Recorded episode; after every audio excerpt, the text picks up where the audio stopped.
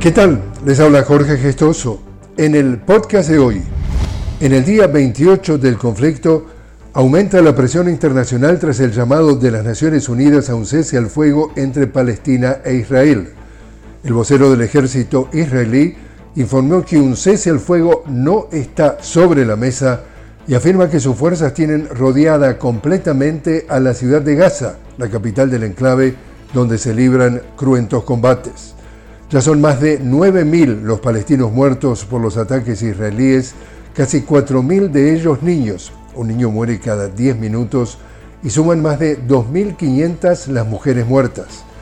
A lo largo de la noche, Israel continuó el bombardeo de los vecindarios en Jabalia y en la ciudad de Gaza y en las proximidades del hospital de Al-Quds.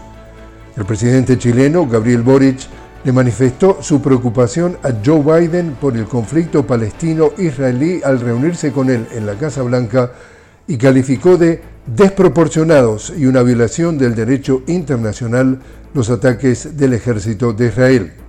Y los republicanos de la Cámara de Representantes aprobaron el jueves un plan de ayuda a Israel para combatir a Hamas por 14 mil millones de dólares.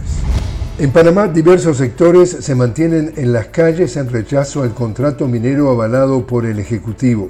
Este viernes, las organizaciones que constituyen la Alianza Pueblo Unido por la Vida reafirmaron que seguirán en las calles para solicitar la derogación de la ley y la implementación de la moratoria minera indefinida.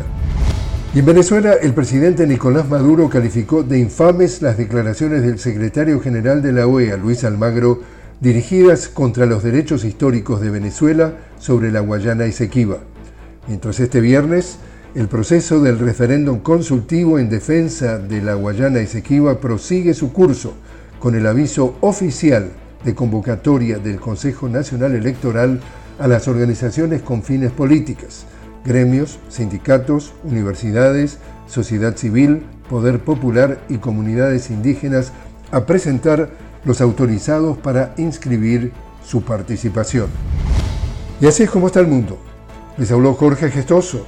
Los invito a que me acompañen en un nuevo podcast de La Noticia con Jorge Gestoso. Hasta entonces.